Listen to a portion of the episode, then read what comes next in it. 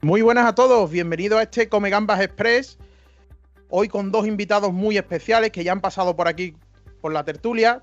Toca hacer balance del Betis de Manuel Pellegrini, del primer año del ingeniero en el Real Betis Balompié. Y para ello vamos a contar con dos de las voces más autorizadas para hablar del ingeniero chileno Don Manuel Pellegrini. Por una parte, Francisco Sagredo, buenas noches. Hola Francisco, ¿qué tal? Un gusto, un saludo para todos allá en España desde Chile. Francisco Sagredo, se lo recordamos, es el autor del método Pellegrini, es conductor de un programa en la ESPN de Chile y director de deportes en Radio Agricultura. Gracias por estar con nosotros, Francisco. No, gracias a ustedes por la invitación. Aquí tendremos una buena tertulia. Encantado, Francisco. Y por otra parte, el enviado especial de, de Deportes en Agricultura y su magnífica web cubriendo todos los deportes chilenos, todos los protagonistas, que nos trotamundos.cl. Que no, muchísimas gracias por estar con nosotros hoy. Encantado y qué bueno que, que todo lo que conversamos antes de que llegara incluso Manuel Pellegrini se haya, se haya concretado. Finalmente lo que, lo que te contábamos en un principio ha sido cierto y, y lo han podido palpar ahí en, en Sevilla. Mira, recuerdo la primera charla que tuve con Francisco Sagredo que aceptó nuestra invitación para hablar del método Pellegrini. Era un bueno, no era desconocido la Liga Española, pero sí en la afición del Betty. Y me quedo con una frase eh, que me dijo Francisco Sagredo en, en el programa, que era la, lo que él mismo se decía, que le daba igual la crítica de los demás, que él se basaba en la autoexigencia y en lo que se pedía a sí mismo y demostrarse a sí mismo. Francisco lo ha demostrado al coger un equipo que quedó el 15, lo deja el sexto, 61 puntos, y es el equipo de la Liga Española que más ha mejorado en una temporada. Exacto, mejoró 20 puntos en relación a lo que hizo el año pasado el Betis. Eh, Pellegrini con esta campaña vuelve a demostrar su valía en el fútbol español, una liga que conoce muy bien. Nunca ha terminado más atrás del séptimo lugar en sus, eh, en sus campañas, tanto con el Villarreal, con el Málaga, con el Real Madrid, obviamente, y con el Betis. Ahora, mmm, demostrando además la capacidad de gestión de una plantilla que no hizo una inversión importante. Todos los jugadores que llegaron, que solamente fueron tres, fue a costo cero. Entonces me parece que es muy positivo lo, lo, que, lo que logró el Betis esta temporada y espero yo como, como un hincha bético desde Chile que la dirigencia se meta la mano al bolsillo esta vez y que el equipo se refuerce para poder competir tanto en la Liga como en la Europa League comentaba a Keno fuera de micros que eh, ayer lunes eh, Manuel Pellegrini y Antonio Cordón, que ya coincidieron en el Villarreal, tuvieron una reunión y parece ser por lo que se cuenta aquí que ya se han hablado de los descartes, la planificación deportiva y demás, pero tiene mucho mérito Keno, eh, un equipo que quedó el año pasado el 15, que este año va a UEFA con tres retales, como decimos aquí, jugadores a coste cero, la incorporación de Bravo, eh, Montoya, Miranda y Víctor Ruiz, que al fin y al cabo ha sido clave y precisamente metió el gol que le dio la UEFA Europa League al Betis el otro día en Balaído. El mérito de Pellegrini, para quien no lo conozca, es tremendo. Y pensar además que en eh, este año, 2021, solo dos derrotas, lo que habla a las claras de un mejoramiento en lo que estuvo fallando en la primera parte de su gestión, como fue el terreno defensivo, donde no podía mantener el portería cero. Eh, también la recuperación de un goleador como Borja Iglesias, que de alguna manera influyó en este repunte y en esta mejor performance del, del cuadro de Pellegrini, pero sobre todo la demostración de que el tipo no se deja influenciar por nada, que tiene sus convicciones muy claras y que las lleva hasta el final. Eh, no importando lo que digan de acá o de acá, él sabe lo que quiere hacer. Te lo dije incluso cuando conversamos antes que llegara. Es un fútbol que no es tan vistoso, es un fútbol que para algunos no luce, que no es brillante, que no, que no, es, eh, que no luce tanto, pero sin embargo es muy eficiente. Y en ese sentido es de cumplir objetivos. Por algo le llaman el ingeniero no sé, eh, Francisco, si os ha llegado allí que aquí hubo una polémica porque en un programa de Radio Sevillana se le faltó un poco el respeto a Pellegrini a referirse a él como Grigol 2.0, un entrenador que ya había pasado por aquí recientemente ha fallecido. Eh, se puso como que Pellegrini podría venir de vuelta, que aquí venía a retirarse y lejos de eso, Sagredo confirma lo que usted nos dijo aquí, que es que me acuerdo de la frase perfectamente, Manuel Pellegrini le va a dar un salto de calidad al Betis. Vaya si acerta usted. Eh, sí, porque es un, entrenador que sigue completamente vigente y lo demostró. Yo creo que son atendibles las dudas que podrían haber tenido algunos eh, especialistas, pensando en que Pellegrini venía del fútbol chino y, y, que en la última etapa no le había ido bien en el West Ham United. Pero bueno, llegó una liga que, reitero, conoce muy bien desde adentro, es su cuarto equipo en la Liga Española y, me parece que logró plasmar su idea. Yo no estoy de acuerdo con el Keno, yo creo que más que no sea un equipo vistoso, es un equipo que apuesta mucho a la posesión de pelota sin tanto vértigo. Y en el fútbol que estamos viviendo hoy día, en que tienen que ir todos hacia adelante, volverse loco, Pellegrini muestra un fútbol de un equipo que intenta ser equilibrado defensivamente, cosa que no logró al principio de temporada, y, y armar en relación a la construcción en la elaboración ofensiva. Por eso hay algunos que dicen, no, es que su juego no es tan directo, que es un poco aburrido. Yo no, yo siento que todos los equipos de Pellegrini en todos los lugares donde ha estado han tenido un buen score de, anotaciones en el arco rival, siempre son equipos ofensivos y bueno, me parece que eh, reforzando algunas plazas para la próxima temporada creo que le falta un, Vamos a ver qué pasa con los laterales, si se van o si se quedan, si se van hay que reemplazarlo. Me parece que le falta un jugador que sea una alternativa real a Canales, cuando Canales anda en, su, en su bipolaridad futbolística, down, se nota mucho y el equipo pierde la oración y necesita otro hombre arriba que pueda acompañar o competir con Borja Iglesias. Me parece que ahí están las tres incorporaciones claves que tiene que hacer el equipo. Y, mm, a propósito de esta reunión con eh, Cordón, que es como una dupla fantástica en este minuto, que se junta ahí en, eh, en el Betis, que ya logró cosas grandes en el Villarreal, es muy importante la gestión que va a tener el director deportivo en términos de convencer, me imagino que ya está convencido, señor Jaro, eh, eh, y toda la plantilla o la, plana directiva, más bien dicho, del Betis, de que ahora sí que hay que invertir, que el ingeniero que trajeron eh, es un tipo que, que realmente sabe planificar y sabe construir a partir de eso el logro de grandes objetivos. Así es que eh, esto de meterse la mano al bolsillo no es una frase cliché, es ahora una necesidad más que nunca. Y para mi gusto, y complementando lo de Francisco, te lo decía fuera de, transmisión, me parece que en el plano ofensivo está en este minuto la gran deuda que tiene el Betis, si bien Borja Iglesias se ha recuperado y ha convertido más de lo que venía convirtiendo, muchos de penal, hay que convertirlos, por cierto, me parece que la falta de eficiencia de los delanteros que posee hoy el Betis es eh, un TV que debe ser eh, superado eh, para la próxima temporada, tanto en la liga como en el terreno internacional. Hoy Manuel Pellegrini ha estado en varios medios y ha comentado lo siguiente, que le pide al Betis un esfuerzo económico, que quiere fichaje, una plantilla de mayor calidad y con mayor experiencia a nivel europeo.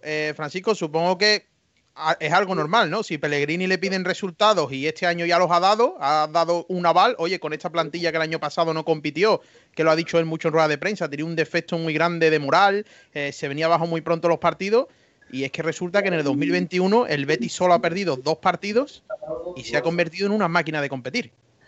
Ahora, eh, va a depender de la política deportiva que defina el club si el club quiere permanecer como un equipo de medianía de la tabla, que, navegue tranquilo por, por, la temporada, que haga la mejor temporada posible en Europa League, obviamente la inversión no va a ser importante. Pero si el club quiere competir, tiene que entrar al mercado. Y Pellerini vivió esto con el Málaga, con la época del Jeque y también con el Villarreal. Cuando el Villarreal se metió la mano al bolsillo y trajo jugadores importantes, peleó una semifinal de Champions League, o sea, a ese nivel. Entonces, me parece que esta es una definición que va a tener que tomar el club de qué es lo que quiere hacer. O sea, si quiere competir de verdad, tiene que dar un salto de calidad a la plantilla, porque tiene pocas alternativas, salvo en algunas posiciones, porque si se le va Emerson, si se le va Miranda, tiene que ir por jugadores de, ese mismo rendimiento, porque necesita una alternativa a Canales, que es un jugador muy constante, que cuando está con las luces prendidas te marca diferencias, pero que en otros momentos desaparece, y porque necesita mayor peso en ataque. Claramente es un equipo que, no, que, es un equipo que es un maquillador, si habláramos de boxeo. Es un equipo que le cuesta mucho ser contundente. Solamente un partido lo ganó por más de un gol de diferencia en toda la temporada. Entonces necesita más peso ofensivo. Quizás en esta última racha de partidos en el que hubo seis empates consecutivos con rivales de abajo de la tabla, no fue capaz el Betty, como dice que no, de, de materializar esos resultados y siempre sufriendo partidos muy apretados. Es verdad que no apenas encaja o ha encajado pocos goles en esta segunda vuelta. Eh, un equipo mucho más aguerrido, pero sí es lo que comenta que a nivel ofensivo quizás Manuel Perini tampoco tenía los mimbres. Jugadores como Tello, eh, como Joaquín, como Laines, que cuando mejor estaba cogió el COVID y le paró su progresión. Quizás arriba es donde el Betty tenga esa asignatura que sí ha conseguido corregir atrás, pero que no ha conseguido del todo desarrollar arriba. Claro, eh, y precisamente en esa seguidilla de empates fue donde más se notó la incapacidad de, de, los hombres que él, o por los que él apostaba para, para definir, muchos mano a mano sin resolver, mucha definición a, portería afuera, en fin, em, por eso se notó y por eso, claro, hay que trabajar, por ejemplo, eh, mencionas al chico Laines, mexicano, que es una, una de las grandes apuestas que tiene que ir logrando mayor equilibrio, saber cuándo atacar, saber cuándo engolosinarse con la pelota y que Pellegrini lo ha ido trabajando porque él mismo, en las entrevistas que uno le ha visto allá, eh, lo ha contado. Me da risa eh, lo que comentaste recién. ¿ah? Yo vi el video eh, de esta transmisión radial cuando estaba llegando Pellegrini, que lo, lo comparaban con eh, ¿verdad? El argentino, en su etapa, pero la verdad es que ya pasa a ser una anécdota y un poco para la risa, porque lo vi además viralizado. Eh, puede ser que uno tenga opiniones a priori, muchos prejuicios, pero, pero la verdad es que ahora los resultados están encima de la mesa y creo que eh, mayoritariamente, incluso con estos colegas, se debe haber ganado el respeto porque todas las transformaciones que fue haciendo, eh, finalmente ser un entrenador, ser un manager, es ser administrador de una gran empresa y eso es lo que ha transformado Pellegrini o lo que ha convertido también en Manuel Pellegrini al, Betis.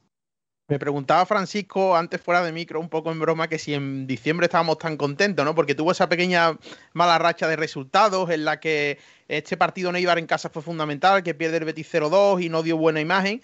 Y sin embargo da un golpe de autoridad en ese vestuario y sienta a los Joaquín, Tello, William Carballo, da entrada a Guido, guardado en el doble pivote, Miranda por Alex Moreno, Aitor Ruibal que se convirtió en un todo caminos, como decimos aquí, eh, Fekir, eh, Canales, y basó su equipo quizás en no tanto nombres, pero sí en hombres, digamos, en chavales de la cantera incluso, como es Juan Miranda, como es Aitor Ruibal, y fue capaz no solo de hacer ese cambio en el derby, que por cierto el Betis mereció ganar ese primer derby con el penalti fallado de Fekir, sino que Francisco coge y lo mantiene porque tiene esa autoridad en el vestuario de que yo hago esto y lo mantengo en el tiempo y si tengo que sentar a jugadores como Joaquín, que es el capitán, lo siento y no pasa nada y el vestuario no se le vuelve en contra y lo controla. Es que lo comentamos cuando hablamos antes del inicio de la temporada, tú me preguntaste principalmente por Joaquín. Pellegrini es un técnico que durante su trayectoria, desde su época en Chile, no tiene problema de sentar a nadie en el banco, sea el más importante del plantel por nombre o el, o el juvenil con, menos recorrido. Él hace jugar por rendimiento, hace rotar la plantilla de acuerdo a cuáles son los rendimientos de los jugadores, y eso lo ha hecho siempre. Pellerini dejó en la banca a Raúl en el Real Madrid, no tuvo mayores problemas. Con Joaquín, en este caso, tuvo una gestión de su posibilidad de ser un aporte, me parece que positiva, y, al final es un, es un técnico muy, muy directo al, momento de hablar con el jugador y el jugador, el futbolista siempre agradece eso. El futbolista se calienta, no le gusta quedar en la banca, pero cuando el técnico va de frente y le dice, oye, no vas a jugar por esto, y el futbolista se da cuenta que si sube su nivel va a poder tener una oportunidad, eso siempre lo agradece. Y me parece que Pellerini volvió a gestionar bien una plantilla, en este caso la del Betis, sin, casarse con ningún nombre y sin que le temblara la mano cuando tenía que sacar a alguien. Fíjate que, eh, perdona, y eh, para complementar, Em, incluso eh, en su minuto, eh, eh, ni Claudio Bravo pudo haber tenido la garantía de haber vuelto. La verdad es que muchos pensábamos, bueno, ya este par de partidos donde Claudio Bravo tiene la lesión, pone a Joel Robles, que lo hizo bien en su minuto, y a lo mejor va a mantener a Joel Robles, pero, pero ni Claudio Bravo pudo haber tenido claro si iba a volver o no, y tuvo que trabajar y tuvo que ser líder positivo desde la banca para ganarse, obviamente el respeto lo tiene ganado por trayectoria, pero en este equipo todos saben, y eso es lo, positivo, que Pellegrini cuando te dice una cosa es por convicción y además te suma al equipo de manera positiva. Transforma esa rabia que puede tener en algún minuto un jugador por quedar fuera en una cosa positiva para, para todo el engranaje. Así que esas son las cosas que trae adicional a, jugar a la pelota, ¿no? A jugar a, tocar el balón. El pasado verano nos dijo Francisco Sagredo esta frase de que Manuel Pellegrini no es un entrenador de látigo, es un entrenador de convencimiento. Y nos contó esa anécdota maravillosa con Tapia que decía que, que era un entrenador que dejaba estela, ¿no? Que cuando se iba del vestuario, las palabras que decía dejaban mella y el vestuario era mm, era consciente de ella. Eh, Francisco, desde luego es que ha logrado, hay unas imágenes ayer en la tele del Betis en la que va en el avión de vuelta felicitando a todos los jugadores y saludando uno por uno. Y la complicidad que se ve entre el vestuario y el entrenador y el equipo técnico, con, también con cousillas y demás. Eh, eh, creo que hay una comunión en el vestuario que hacía mucho tiempo en el Betis que no veíamos. ¿Es, común en todos los equipos de Pellegrini? Es común y se basa en el, respeto, porque Pellegrini no es un tipo especialmente carismático, no es un tipo que genere una simpatía por su, por su característica de personalidad, pero, pero en base al trabajo, en base a esa estela que deja cuando habla, cuando actúa, en base a predicar con el ejemplo, me parece que se gana el respeto del vestuario. Y el futbolista, nosotros decimos en Chile que el, futbolista es un tasador de técnicos, rápidamente tasa al entrenador.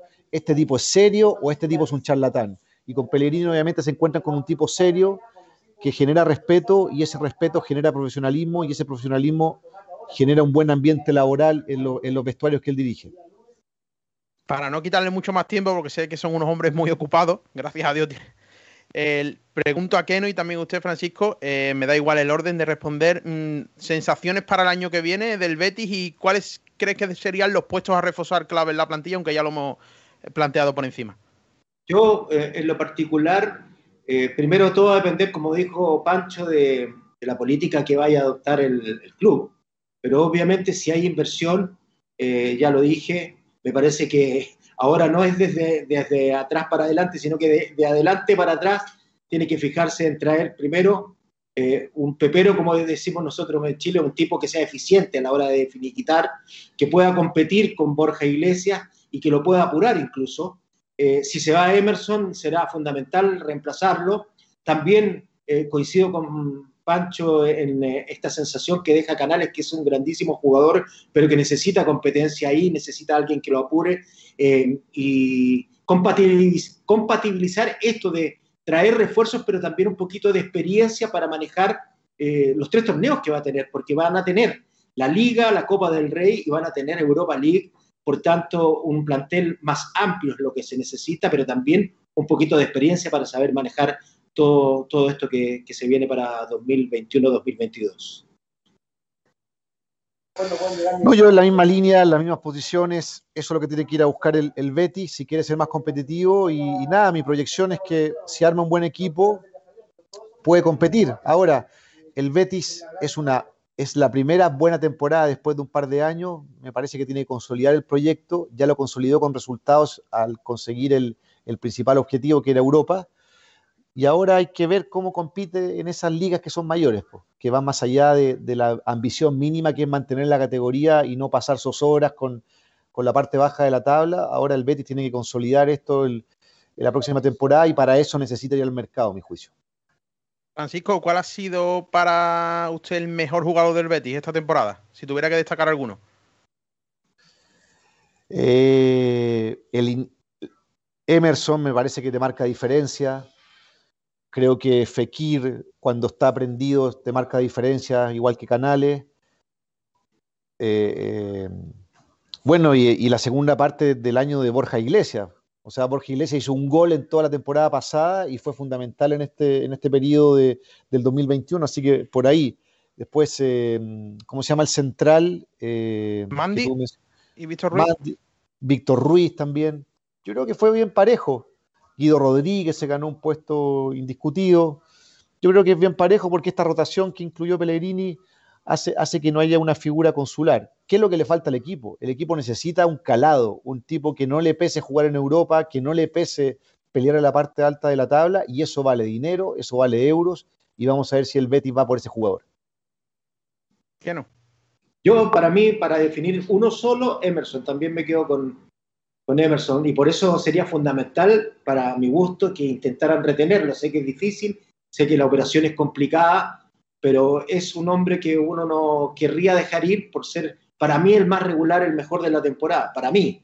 Eh, eh, coincidiendo en que Borja Iglesias tuvo un repunte, coincidiendo en que Canales es un jugador de todo mi gusto, pero así en regularidad, y si tuviera que definirme por uno es Emerson, y por tanto yo haría todo el esfuerzo para que no se vaya. Pues muchísimas gracias a los dos, que sé que estáis muy ocupados. Francisco, muchas gracias, mucha suerte en ESPN y en Radio en Agricultura y suerte en la Copa América a los dos, que pronto se... A ver dónde se disputa al final, si es en Argentina, en Chile, porque os leo y os sigo, pero todavía no me ha quedado claro dónde se va a disputar esa Copa América finalmente. Quedan tres semanas y nosotros tampoco tenemos claro si se va a jugar la Copa América o no. Pero bueno, un abrazo cuando quiera Francisco, un saludo a todos los béticos allá y seguiremos en contacto y esperemos que el Betis nuestro Betis acá en Chile tenga una buena temporada eh, el próximo año. Eso, nuestro Betis. Y una, una jarrita por nosotros, ¿ah? sobre todo ahora que hace tanto calor. A ver si puede ser que, que, se vaya esta pandemia, maldita pandemia, y si venís por España, ya sabéis que en Sevilla vamos a recibir con los brazos abiertos. Tenemos muchas ganas de veros y de disfrutar con ustedes del Betis. Pronto nos vemos entonces. Adiós. Muchas gracias. Gracias. Pues nada, hasta aquí la charla con Keno Salinas y Francisco Sagredo. Ha sido un placer estar con los dos. Os invito a que nos sigáis hoy, que tenéis nuestro programa habitual, que hoy retrasamos a las 10 por el homenaje a Joaquín. A las 9 en la tele del Cuba, a las 10 tenéis tertulia como siempre y este pequeño Come Gambas Express con dos de las voces más autorizadas para hablar de Manuel Pellegrini, como son Francisco Sagredo y que no salinas. Muchas gracias a todos. Recordad que esto también se va a quedar colgado en YouTube y podéis seguirnos en nuestro Twitter en arroba los y también en nuestros podcasts en Spotify, en Anchor y en iBox. Tertulia los come gambas y ahí nos encontráis. Muchas gracias a todos y viva el Real Betis Balompié.